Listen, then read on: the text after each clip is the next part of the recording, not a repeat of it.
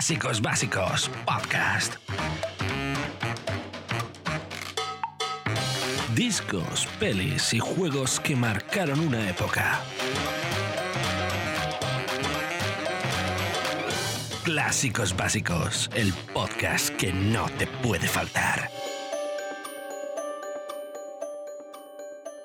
Hola y bienvenidos una vez más a Clásicos Básicos Podcast. Hoy vamos a hablar del grandísimo Siphon Filter.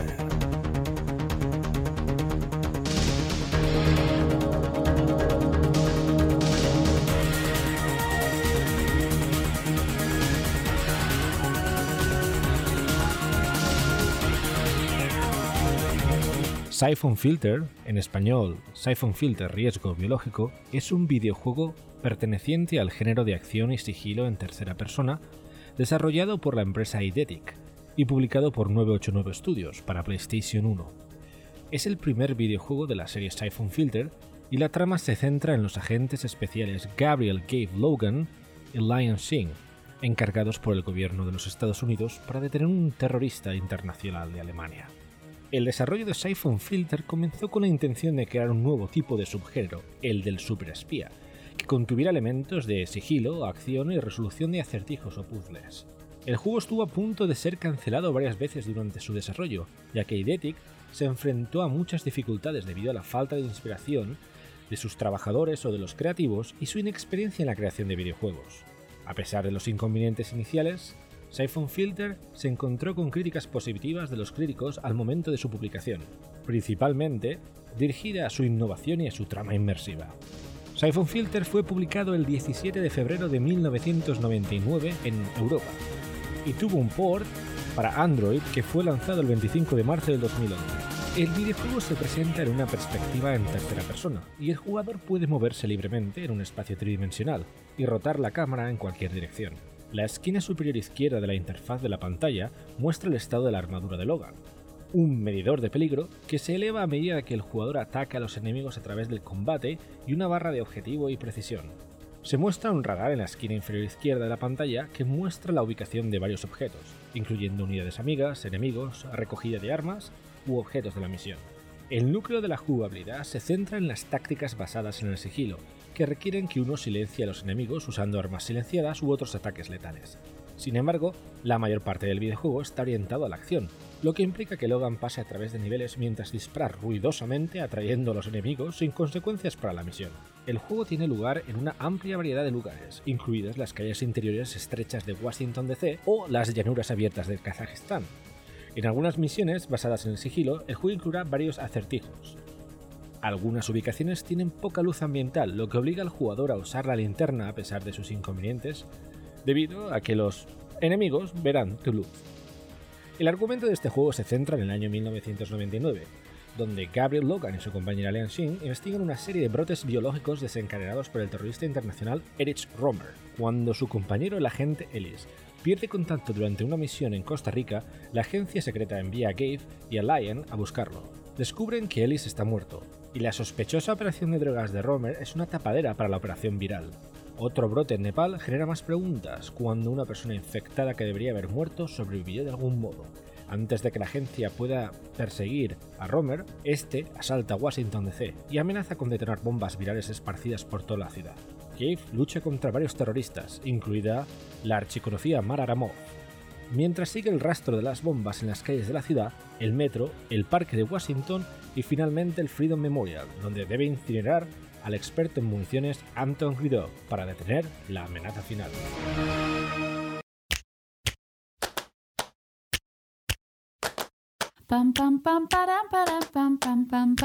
Charlas Claveras, la sección de opinión de Clásicos Básicos Podcast.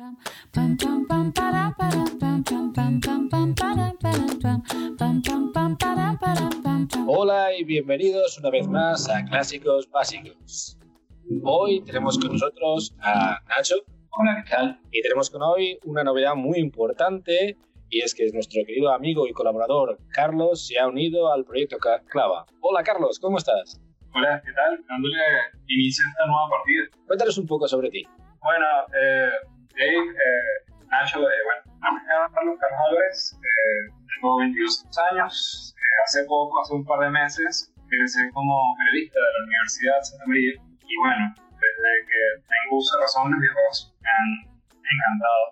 No solamente jugarlos, sino eh, investigar sobre la historia que detrás, porque bueno, todos saben, tienen una historia, tienen influencias, tienen inspiraciones, y ese es el norte al que yo fundo mi trabajo. En cinco años de trayectoria he tenido la oportunidad de trabajar en radio, eh, para aviones, en social media, en un montón de cosas que de hecho quiero aplicar ahora en la, la fuente que me gusta, que son los videojuegos. El objetivo es trabajar en, en, en páginas, en medios y creo que esto es un paso más cerca.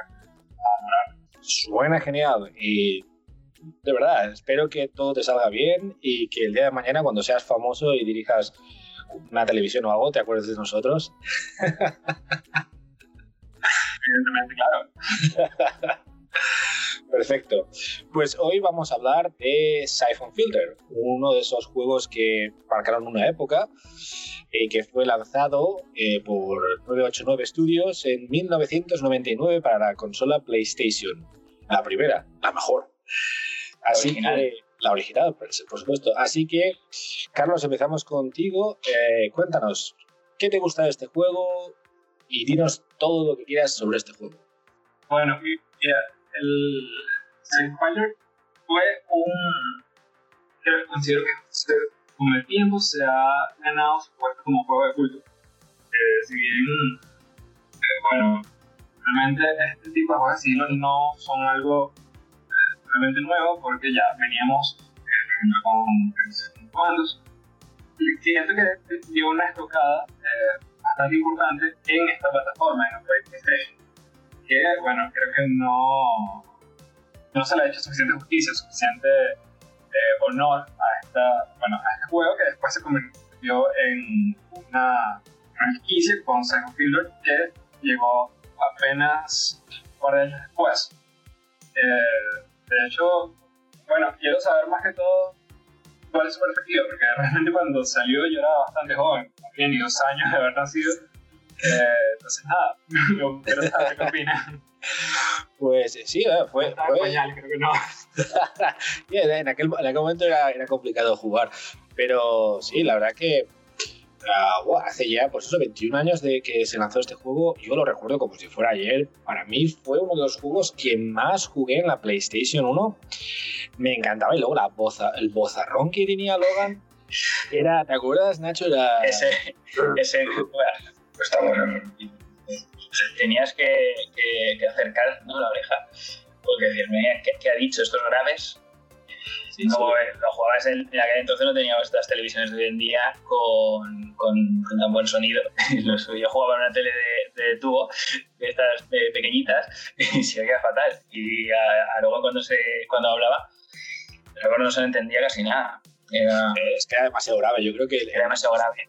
No Se si- pasaron, no hay de, de gutural. Y, y- y te digo, a ver, el, el tío es que daba miedo, porque sinceramente, eh, yo sé, me, la- me la encuentro, esa voz, ¿no? Me la encuentro en la calle y cruzo a la trasera, porque digo, ostras, este es demasiado hombre. Era voz de secuestrador, ¿no? De- Sí, Lo típico de que te ponen aquí el teléfono al pañuelo para que suene más distorsionado. ya te digo. Dime, Carlos. Yo creo que eh, eh, es una voz perfecta para, para una, una película de terror. Siento que si estás durmiendo, puedes estar acostado y de repente escuchas esa voz y entonces wow, te impactas muchísimo. De repente los ojos como como una película de Freddy Krueger o algo así. Eh, porque, wow, de verdad es emblemática. Sí, sí que, sí que es cierto. Eh, eh, He estado intentando encontrar quién, quién hizo el doblaje. No, no lo he encontrado, tampoco es que haya buscado mucho, la verdad. Pero me gustaría saber el, el personaje. El actor.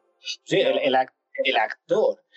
Porque eh, está, tiene que estar grabado probablemente en Estados Unidos, en algún estudio eh, de esos que llaman latinoamericano para español neutro, creo que se dice, que es, es muy típico en Estados Unidos tener a, a un montón de, de actores de doblaje del español neutro, que vienen de todas las nacionalidades iberoamericanas.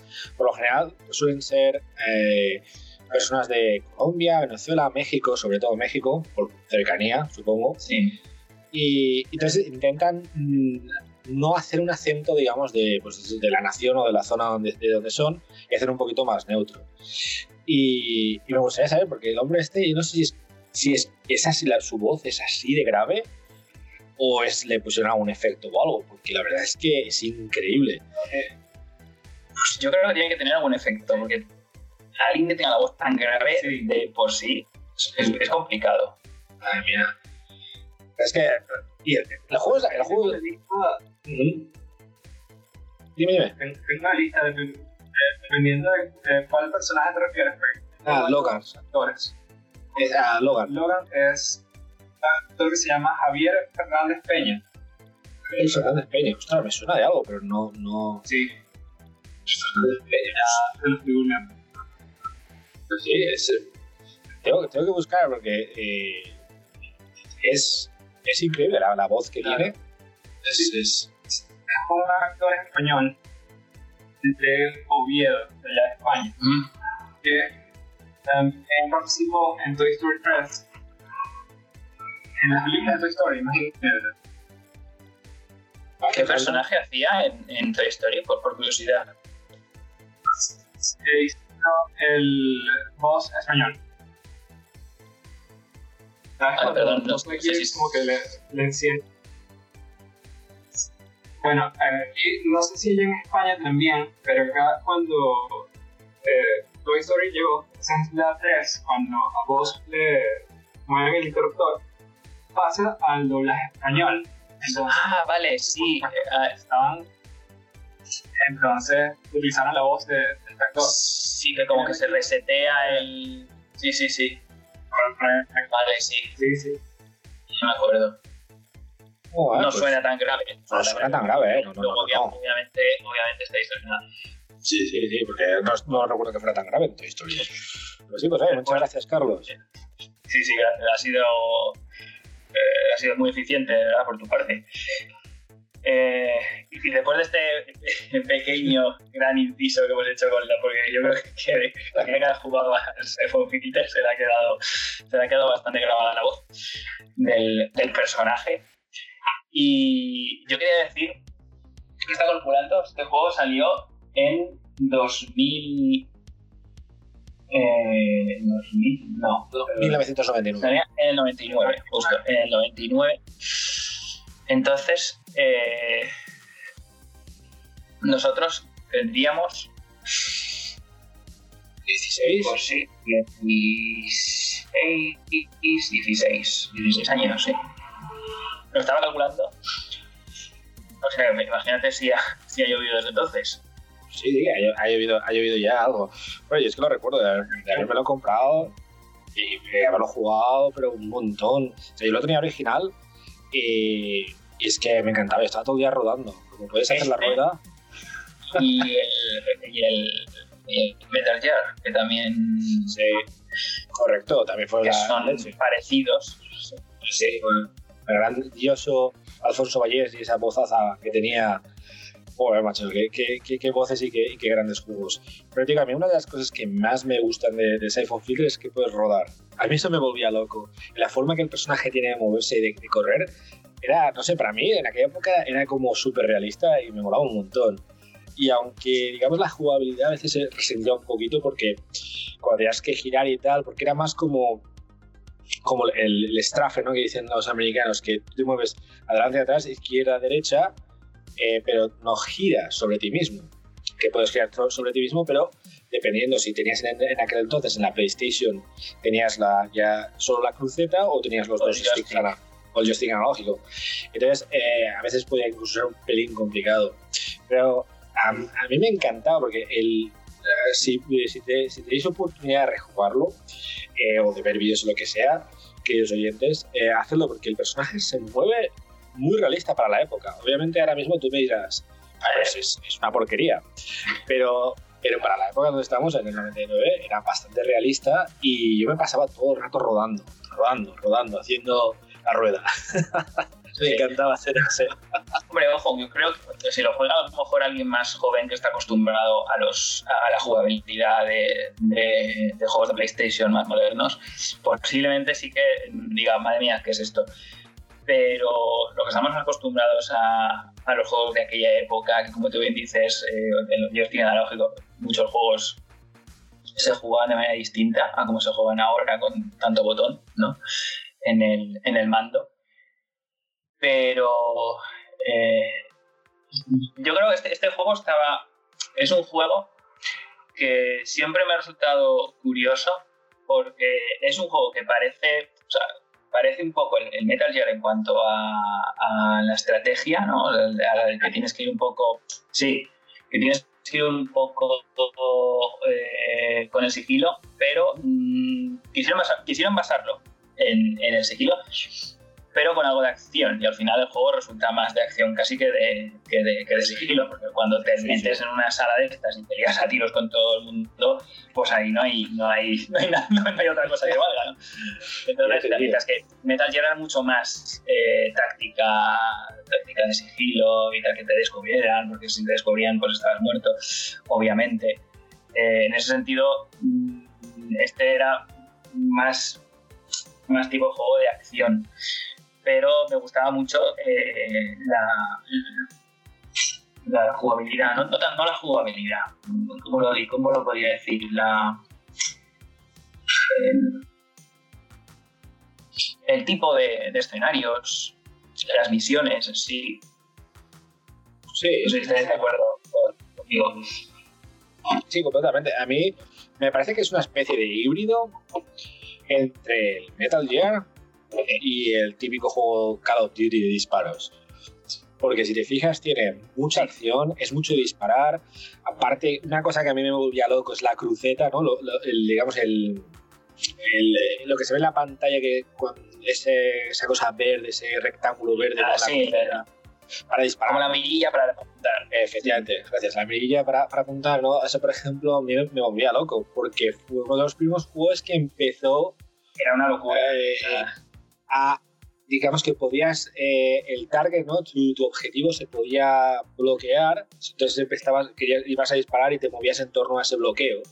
Muy parecido a lo que hacen actualmente muchos juegos como por ejemplo GTA, cuando digamos la, la mirilla bloquea a un enemigo. Eh, yo recuerdo que eso al principio fue difícil, así me, me, costaba. Y entonces el juego es mucho más de acción que de... Que de... Porque estás acostumbrado, ¿no? Quizás algo del ratón del ordenador era mucho más intuitivo. Sin embargo, estaba apuntando con un joystick, pues eh, no era fácil. Pero bueno. Digo que es, es mucho más eh, acción que sigilo o estrategia. También tiene sí me acuerdo que tenías que desactivar bombas, tal y cual, o sea, que tiene, también, ah, digamos, zonas que eh, pues tienes que tener un poquito de ingenio, como por ejemplo cuando ibas al, al, subway, ¿no? al metro, que tenías que, estaba el metro, había, había una especie de, choque de trenes y todo esto. Una de las primeras misiones, ¿no? ¿No eran creo que la, sí, pues creo que esa era la primera, la segunda misión. La primera, la primera cuando estabas en la casa con terroristas, esa especie de como de banco o lo que fuera, banco edificio, y luego te ibas a algún parque y luego del parque te ibas al, al metro. Y yo recuerdo que por ejemplo pues el metro estaba en llamas y entonces tenías que subir y tenías que rodar para llegar a otra parte. Entonces eso pues a lo mejor se lo puedes considerar un poco más como puzzle podrías, pero si te fijas es casi todo el rato es acción, todo el rato es acción a raudales.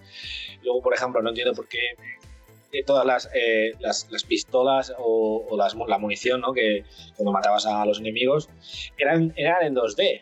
Si te fijas, cuando siempre, te, siempre te, te, miraban a ti, era una cosa, una cosa muy rara. Miraban, miraban para que se pudieran ver. Sé, era una cosa... Claro, eh, a mí es uno de los juegos que más me han gustado de PlayStation, junto al Final Fantasy VII y el eh, Todopoderoso Metal Gear. Y el Will, Will Guns, también, purísimo. Bueno, es, es Oye. Como... Sí, sí, perdón, Carlos. Eh...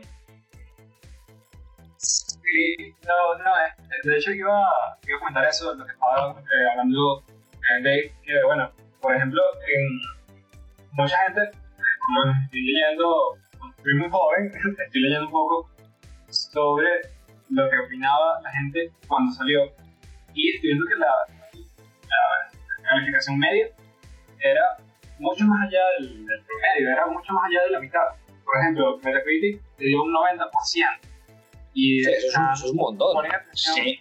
Sí, sí. O sea, no sé si, si con el tiempo como que se hablan dado un poco las calificaciones, pero en ese momento, en los 90, cuando el, la actualidad del videojuego era tan exigente y por lo menos cualquier título ligeramente parecido a Metal Gear era automáticamente comparado, conseguir esa calificación es realmente increíble, es algo genial. Y por lo menos te pones a ver y sí, eh, de hecho, bueno, disculpen que sea tan repetitivo, pero es que tengo que mencionar a Comandos porque Comandos fue uno, digo fue porque ya hace, hace mucho tiempo ya no, hace mucho tiempo la saga murió, pero realmente era uno de esos juegos que mezclaba estrategia con acción, siento que era un poco más estrategia que acción.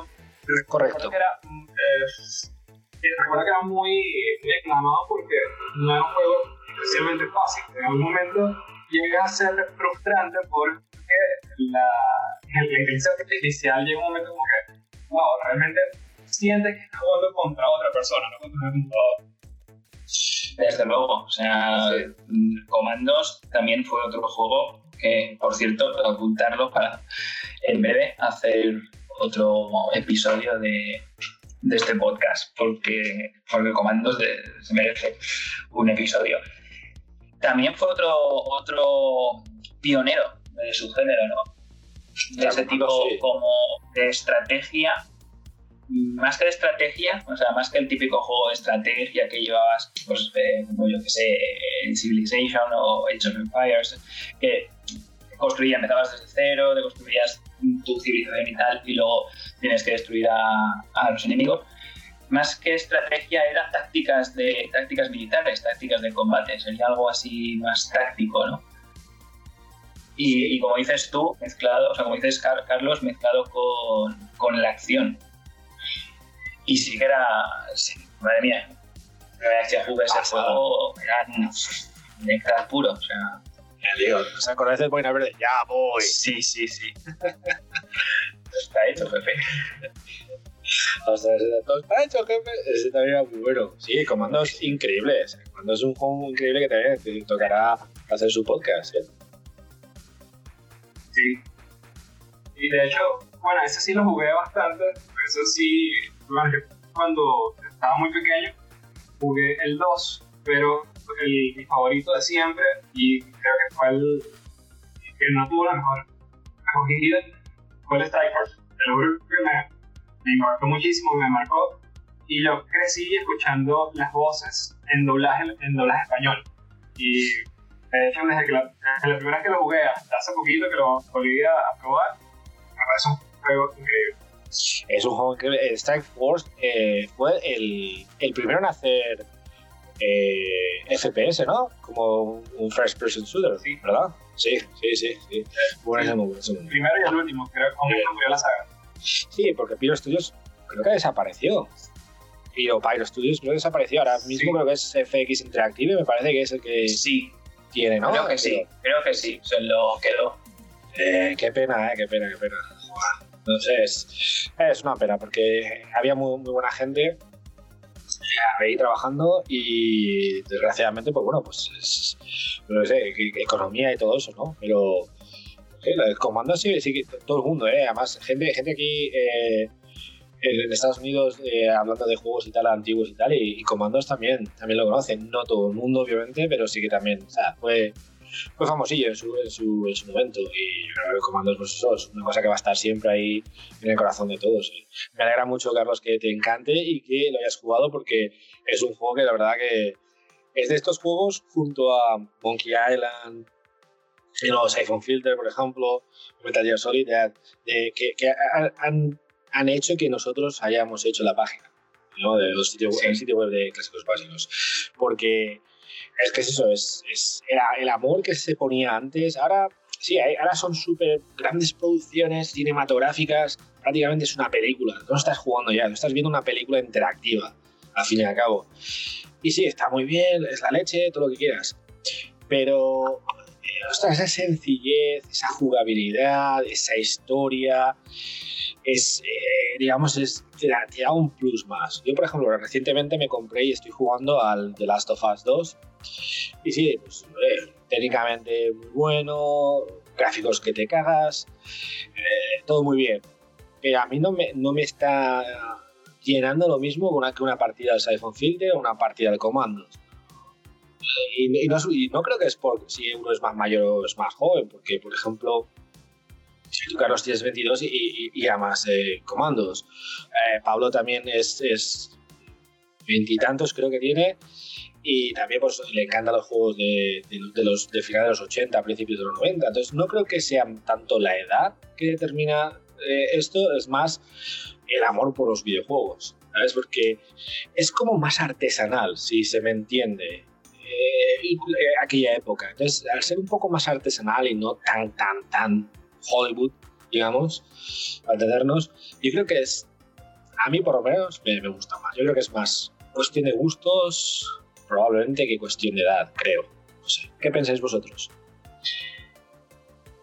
Hombre, yo creo lo que tú dices es una cuestión de, gustos. De hecho, no debe ser, o sea, no debemos ir tan desencaminados cuando hay mucha gente en, en la página, en, en, los foros, que está participando, gente joven que dice que, que le encanta, o sea, le encantan estos juegos que seguramente jugarían eh, sus hermanos mayores o, o puede que incluso sus padres y están, vamos, encantados de, de tenerlos ahí, como si fueran, o sea, no, no, lo que quiero decir es que no somos nosotros los que pensamos hay aquellos maravillosos años en los que nos echábamos unas partidas a, al Siphon o alguno de estos juegos, sino se valora por la gente, por la gente joven también.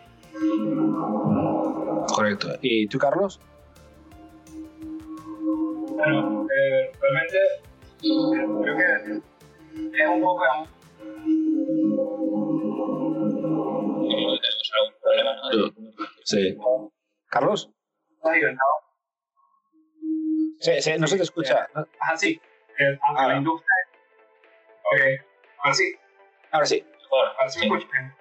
A ver, aunque la industria y los videojuegos han crecido técnicamente y a nivel de a nivel de dimensiones, porque ahora es mucho más accesible para todos, siento que se ha perdido esa narrativa, ese interés en crear una experiencia narrativa única. Siento que ahorita hay gente está yendo mucho por ciertos parámetros, como que por lo menos el mundo abierto ahora son ley, aunque no exista el contenido para que este mundo abierto sea justificado.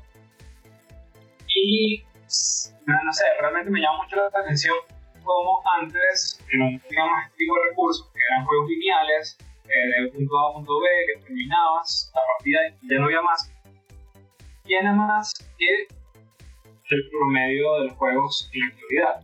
Siento que es por eso, antes, digamos, 2009, 2010, hacia atrás, la gente tenía como norte que crear experiencias narrativas que conectaran con el jugador y después de terminar el juego, lo pudieran revisitar. Pero no existe eso, no así Estoy, estoy, de acuerdo, sí, sí, estoy de acuerdo contigo. Es así, ¿eh?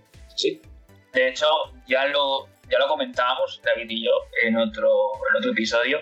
Eh, de, recuerdo que, que, hablábamos, no me acuerdo qué juego era, pero te decía eso mismo, ¿no? Que, ahora están más centrados en, conseguir más una experiencia desde el punto de vista de, de las emociones, ¿no? De más adrenalina, eh, más tiros, más explosiones, más realista, para que te impacte. Eh, pero incluso juegos de estos eh, de realidad virtual, yo no he probado ninguno, pero, pero sé que los hay y tal. Y antiguamente jugabas delante de un televisor pequeñísimo, que tenía unos gráficos que tenías que utilizar mucho la imaginación para, para ver qué había ahí. Sonidos de 8 bits y, y teníamos una experiencia, yo creo que mucho más. Yo creo que como se potenciaba más la imaginación, era un poco como leer un libro que es lineal, pero lo vas leyendo, lo vas disfrutando y ahora es como que la historia ya no es tan importante y es más importante mm, los efectos especiales, como en las películas. Sí, es que pasa exactamente igual que en las películas. Todo, todo, toda la razón llevas. Es que eh, ya son superproducciones palomiteras. No sé, yo por ejemplo, yo amo el cine de los 80 porque era, es cuando lo, todo lo indie explotó en el cine. Porque era, era todo Hollywood y de repente los 80 sí, era Hollywood también, pero había los Gremlins. Los no es Hollywood. Hollywood. Sí, eh, había 11 millones de dólares de presupuesto, pero no era considerado Hollywood. Hollywood. Era Amblin Entertainment quien hizo eh, la productora. O sea, no era, la, no era como decir, eh, pues no sé, la Tristar Pictures o, ¿sabes? En, plan super hollywoodiense. Eran cosas un poquito, un poquitín, como una especie como de serie B, ¿no? Eh, y, mira cómo triunfaban y cómo eran, vamos, era, eran la leche, tenían muchísima imaginación tenían, les ponían mucho corazón y había efectos especiales y habían de todo, pero era, era un poquito como más, no sé, como más de, una especie de contracultura, una, no sé, era, era, te daba una cosita más, un poco más, algo, una, una taza más. No sé lo que, lo que es, pero te daba algo más que las superproducciones de Hollywood esas secas. Y ahora, pues, yo creo que pasa lo mismo, sí. Call of Duty, pues está muy bien, echas una partida, el Warzone, está lleno de hackers y de leches que no puedes jugar, pero bueno, yo me pongo ahí, yo me pongo ahí con, con, mis chavales a intentar jugar y tal, y dices, ¿sabes? Qué, qué bien, qué mal. Pero, no sé, yo me pongo un The Escapist y me da lo que me daban los juegos de los 90, ¿no? Eh, que hay muchos juegos indie ahora que son también muy buenos y tienen esa, no sé, esa, como esa rétina de, de, de, hecho en casa o de hecho de, ser profesional pero no ser hollywoodiense que no sé, te da como una cosita más porque no sé, claro, que los juegos buenos también están muy bien pero si yo me tengo que quedar con alguno yo me quedo con los juegos de los 90 me quedo con los juegos de los 90 de 1990 a 1999 son los, son los la época, a mí creo que es la época dorada que hay una, un factor muy importante en toda la cultura pop de los años 90 y es el cómo influyeron a los videojuegos de esa década. Por ejemplo, está la película de, protagonizada por Bob Russell que se llama Escape de Nueva York, que el protagonista que interpreta Russell es un creo que expresión más clara del personaje de Snake. Completamente de acuerdo sí, te das cuenta de cómo, el, cómo todo.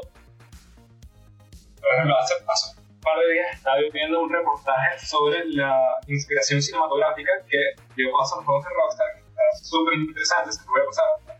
Pero es increíble cómo todas esas películas inspiraron a los grandes diseñadores y crearon a partir de ahí grandes experiencias. Se dieron cuenta como que hay un punto medio entre crear una experiencia cinematográfica en videojuegos y que, de hecho, tenga un valor agregado. No sea solamente poner a una persona un mando y ya, y ver solamente lo que ocurre en la pantalla y no involucrarse. De hecho, es muy, muy interesante y creo que el hacia donde está yendo el cine influye directo o indirectamente a ver cómo están saliendo los videojuegos. No es una totalmente distinta completamente de acuerdo. Eh, si te fijas, lo que has dicho tiene todo sentido del mundo. En los 90 los videojuegos eran influenciados altamente por las películas y ahora están empezando a ser como una especie de simbiosis. Más que se, se influencian los dos, la película del juego videojuego, el videojuego de la película. Entonces se está creando una especie como de, casi de híbrido, ¿no? Una hibridación ahí. Eh, eh, y yo estoy seguro sobre todo yo lo veo con, con la, PlayStation VR esta que te pones en la Virtual Reality y todo esto, de que se va a alcanzar un día de que tú irás al cine y tú decidirás, o desde el salón de tu casa con la película y el reproductor adecuado, qué va a pasar en la película. Como más o menos hicieron con el esto famoso que hizo Netflix el año pasado, uh, no me acuerdo el nombre, que era creo, creo, que era, creo que era así, y, que podía seleccionar lo que hacía el protagonista, entonces tenía como diferentes finales, y lo hacías directamente desde Netflix. Pues eh, eso... Se llama eh, Bandersnatch. Eso, Bandersnatch. Sí, perfecto. Eh, pues eso, eso va, va, a ocurrir, estoy seguro. Dentro de mejor de 10 años, dentro de 20, no sé cuándo, pero eso va a ocurrir seguro. Y la gente, pues, dirá, no, yo quiero que el protagonista muera, no, yo quiero que el protagonista se quede con, la, con el chico, la chica, o el género no binario, o lo que sea, que, que sucederá en el futuro, no se sabe. Y, y será así, ¿eh? Eh, estoy, seguro, será completamente al servicio de cada persona. La película se tendrá diferentes finales, puedes elegir el protagonista, si lo quieres de este color, de otro, qué género, qué altura. Yo creo que se, se hará así, ¿eh? se, se, se, crearán películas ad hoc para la, para la persona. Quiero una película pues parecida, yo que sé, quiero ver ET, pero que el marciano sea diferente, ¿no? El extraterrestre tenga otro color o tenga otro diseño lo que sea. Yo estoy seguro de que se va, se va, se va a ir ahí. O quién sabe, igual es, va a ser como desafío total, Total Recall. La película de que te van a quiero vacaciones, ¿para qué vacaciones? Vete ahí y te van a implantar unas vacaciones de AUPA, de escándalo, y no te, has, no te ha costado ni la mitad y no te has movido de, del sofá de tu casa. Al final eso son recuerdos, con lo cual, ¿quién dice no? que, que, que eso no es posible? ¿Quién sabe no? del futuro que nos depara? Es, es, Yo creo que ni, futuro. O sea, esto está a la vuelta de la esquina, como quien dice. Sí, 10, 20 años y ya, ya verás. Ni 20 ya, no, no, no. Y 10 ya veremos. Fíjate lo que te digo, tal como entra la tecnología. Perdona, Carlos, no sé si querías decir algo. No, no, sí, es precisamente que, bueno, quizás 20 sea demasiado tiempo, capaz en 5, 10 años no sé, capaz a alguien, no sé, alguno de ustedes le eh, tenga ganas de viajar a Singapur, pero mira, no, no tengo ganas tampoco de gastar cierta cantidad de dólares, cierta cantidad de euros en un pasaje de avión, prefiero quedarme aquí en la sala de mi casa y me estoy comiendo unas galletas en, la casa de Singapur. Sí, es que eso va a pasar. me extraña que no le hayan puesto ya, que así con, lo, con todo el virus y, y eso se me lo han borrado. Ah, pues sí, ¿eh? sí. Pero bueno. Qué pasada sería, ¿eh? eh joder, no sé. ¿Habéis probado la PlayStation VR, alguno de vosotros? Yo no. ¿Y tú, Carlos? No. Yo creo que eh, mis, mis, chavales la, tienen y, yo cuando, cuando me pongo la, la PlayStation VR esta y... A ver, he jugado al juego de The Walking Dead VR a la PlayStation 4. Y, y la verdad que, hostia, es completamente diferente. Y, y, te das cuenta que está muy, muy en pañales todavía, y, pero que eso lo va a petar un día. Eso yo sé que dentro de 10 años lo petará. Todo el mundo jugará así. Porque la sensación de estar dentro de, del juego, de que mueves las manos, de que eh, todo es como más real, eso seguramente sí que se, se, se, será popular dentro de 10 años. Por ahí. Yo tengo una pregunta, ¿eh? ya que dices que, que has jugado. Eh, ¿cómo, ¿Cómo te mueves? Porque yo me imagino con los, el casco ese puesto, las gafas puestas, y si quiero ir para adelante, al final acabo chocando contra la tele o, o me quedo en el sofá. ¿Cómo, ¿Cómo, funciona eso? Pues sí, te, te, lo explico muy brevemente porque es bastante fácil. La PlayStation VR tiene una cámara, como la Architect, sí. que te ve tus movimientos. Eh, luego tienes eh, que tener por, por, raíces los dos sticks, es como dos sticks con dos eh, pelotas de luz. Que sí, lo que es parecido a los mandos de, de, Es como los mandos de la Wii, pero con, con, con dos sí. pelotas de color. Sí, es. Esas dos pelotas de color eh, son las que dan la, las que registran información. Bueno, es, es, la cámara la que registra la información, pero es porque ve las dos bolas de luz. En las luces, sí. sí. Entonces, eh, tú no, tu cuerpo no, no se. O sea, tus piernas no van hacia adelante hacia atrás, tu cuerpo no se traslada. Tu cuerpo lo que, solo que hace es, es, es moverse, pivotar eh, desde tu propio eje, tú no te trasladas a otro sitio de la casa.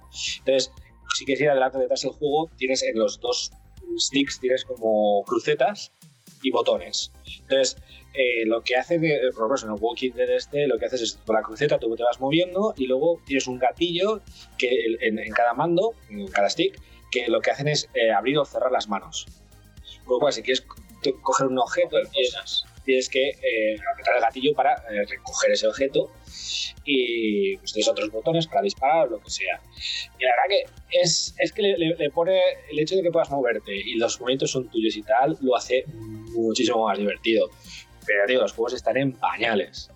El juego este. Estábamos hablando. Perdón, perdón.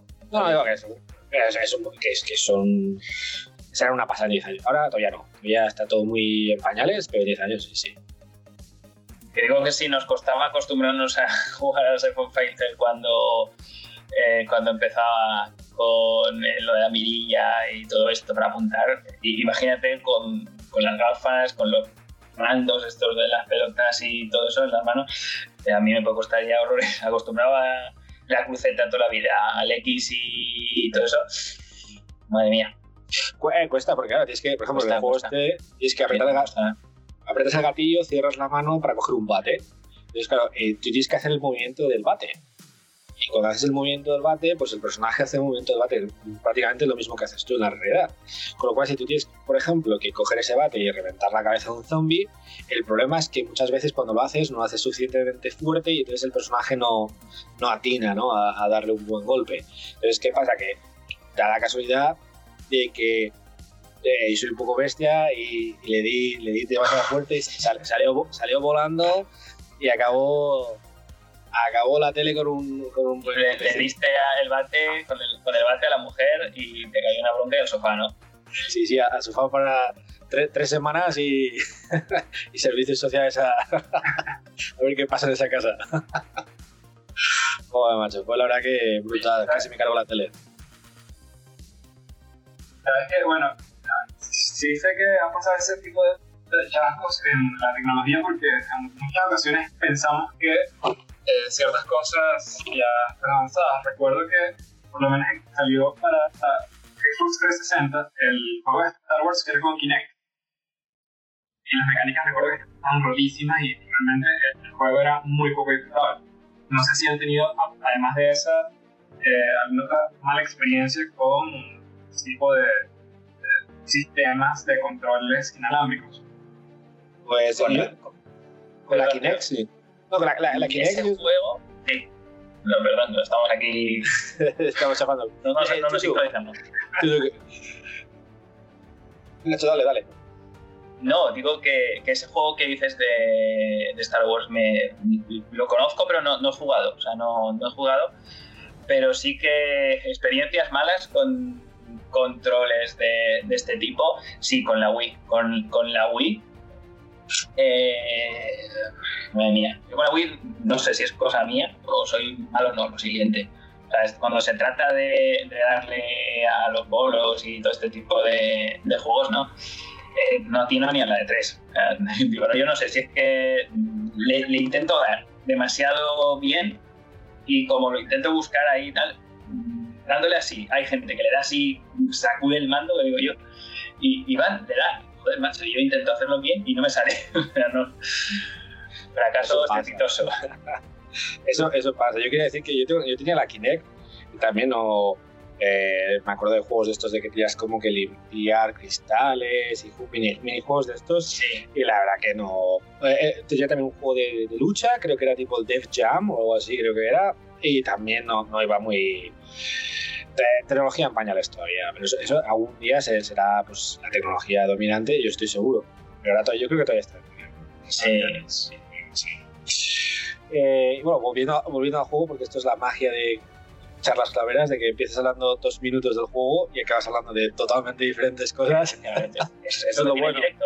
Que nos liamos aquí y eso es una charla La y barra de no bar. sabemos por no sabemos exacto, no sabemos por dónde va a salir la, la conversación. Sí, pero eso es, lo, eso es lo bonito, es lo que a la gente le gusta y lo que a mí me encanta, ¿sabes? El hecho de que, pues oye, estás hablando de, de un juego y acabas hablando de una película de los 80, acabas hablando de una tecnología, tal y cual. Hablamos la futuro. magia. Efectivamente. Pues yo, pues, para volver al tema de, de, de Filter e ir cerrando eh, ya, voy a dar mi opinión eh, personal del juego y, sinceramente yo creo que que no lo haya jugado lo debería jugar.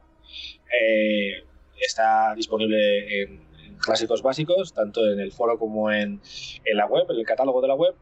Y yo lo recomiendo porque es un juego que, aunque probablemente para las nuevas generaciones no sea tan extraordinario como fue eh, para mí en aquella época, es un juego que tiene una buena jugabilidad, tiene unos gráficos bastante decentes, la historia es, también es decente, no es, no es nada del otro mundo. eh, simplemente tú eres un soldado, una especie como de agente, agente soldado, eh, digamos, ¿no? Tipo de la, de la CIA y todo esto. La CIA, sí. Gabriel, Gabriel Logan. Y la verdad que, pues lo de siempre, ¿no? Empiezas, empiezas en Estados Unidos, en Washington DC, los terroristas, tal y cual, acabas en Kazajistán, en un silo de misiles, intentando, digamos, eh, matar a los malos y que, los, que no haya una hecatombe nuclear. Ah, sinceramente, yo creo que lo mejor lo mejor del juego es eh, las voces. y, la, y la segundo mejor, para mí al menos, es el, hecho de cómo se mueve el personaje, acciones a raudales, el, el hecho de poder rodar. Fue uno de los primeros juegos junto al, eh, si no me equivoco, al um, Heretic 2, que podía rodar, digamos así, de, esa forma, ¿no? Es una tercera persona, ¿no? Una acción de tercera persona en la que podías rodar. Eh, y eso, acciones raudales y para echar un- unas buenas partidas, un día que llegues a casa cansado y digas, "Buah, necesito un poco de acción, no quiero, eh, digamos, pensar mucho, no quiero historias de eh, que tenga que palizar con el protagonista, lo que sea, solo quiero pues eso, acción a raudal, pero no me apetece un Call of Duty, quiero algo diferente. Buah, ve, con Siphon Filter, porque yo creo que es la, mejor, la mejor opción. Acciones acciones raudales con, en tercera persona, con una jugabilidad decente y, gráficos más que, más que potables. Pues yo creo que voy a ceder eh, el turno a Carlos, que nos comente él un poco sus, un pequeño resumen de tus impresiones y qué te parece el juego. Vale, bueno, eh, evidentemente tengo mucho menos que decir que ustedes sobre este juego en específico porque tengo una perspectiva distinta. Creo que el, punto que quiero destacar en este momento es la inclusión de Cyber Killer en eh, la versión mini de PlayStation, que fue para muchos una sorpresa, para mí no tanto, porque realmente se le está dando su, su lugar como un juego mítico de esa generación.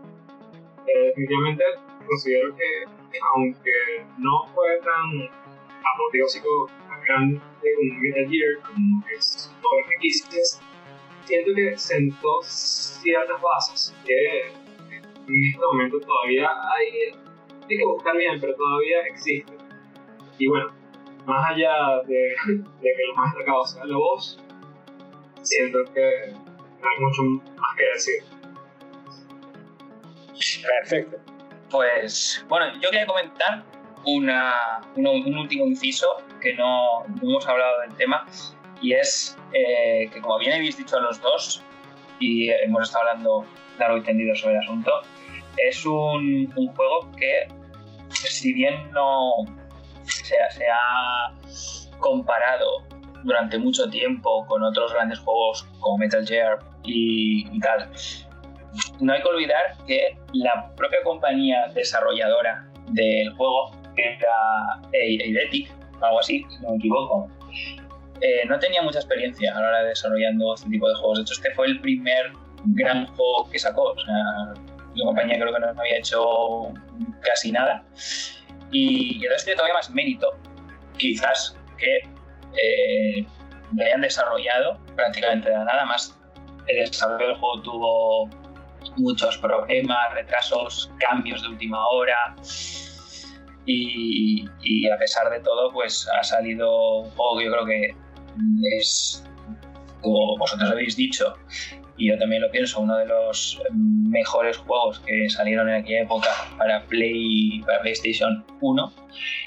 Y además, eh, creado por una empresa no muy conocida, bastante, bastante desconocida de hecho, y que ha servido de inspiración para muchos otros juegos. Por ejemplo, ahora que hemos estado hablando, me ha venido a la cabeza, no sé si os acordáis de Splinter Cell, que sigue un poco la, la temática de este juego. Y Splinter Cell fue un, también un bombazo en su época. Bombazo, bombazo. Con lo cual, o sea, es decir, no le quitemos mérito a, a, a Siphon Fighter. O sea, que yo creo que merece la pena a aquellos que no lo han jugado que lo prueben y los que llevaban mucho tiempo sin, sin jugarlo, pues merece la pena que, lo vuelvan a revivir.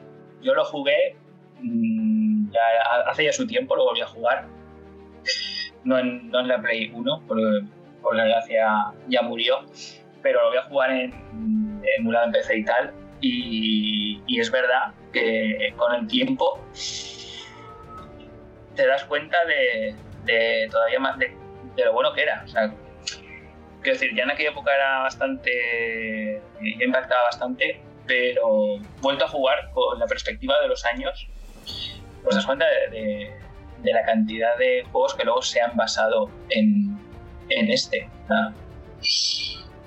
esto Creo que es algo que es, es, un mérito. Lo es, lo es, sin duda. Así que nada, yo, yo, ya no tengo, no, no, voy a añadir nada más que habéis dicho todos vosotros. Yo voy a añadir una cosa, y yo siempre he creído desde que empecé a jugar a este juego en 1999, que era la traducción en castellano era el filtro del sifón. Te lo juro, yo pensaba que era el filtro del sifón. No sé si pues, sifón para meterte agua ahí, ¿no? O el, sí, sifón. Sí. Pues yo pensaba que era eso, y de repente cuando eh, ya pasó un montón de tiempo, ¿no? Lo, lo, lo encontré por ahí en, en, un listado esto de ROMs y tal. Me dio por mirar la Wikipedia y era como algo así como peligro biológico. O sea, iPhone Filter quiere decir peligro biológico en inglés. Y dije, hostia, pues no lo sabía.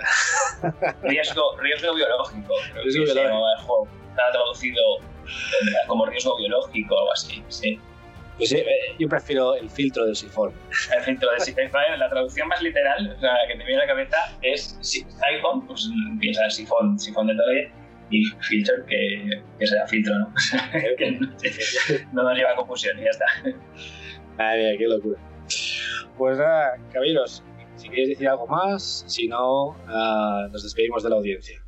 Perfecto, pues uh, esperamos eh, poder hacer otro episodio en breve y contar también con más invitados, con, con Carlos, esperemos que, que, que participes en, en, muchos más episodios del podcast y, y, también en la, en la web, en los foros. Y bueno, y a todos los que hoy no, no han podido participar y desean hacerlo, pues estamos abiertos. O sea, cuando, cuando queráis, sugerencias, temas a tratar. Ya veis que aquí la conversación fluye de manera natural. Así que nada, nos vemos en la próxima. Vale, vale. Eh, bueno, yo quiero agradecer también la oportunidad eh, y nada juntos para que bueno, mucha gente pueda seguir siguiendo las mejor que crea una experiencia única y, y nada. Estaremos pendientes para la próxima programa. Efectivamente. Y Carlos, a partir de ahora puedes considerarte uno de los nuestros. Perfecto. Pues nada, que vaya muy bien y nos vemos en el próximo episodio. Adiós.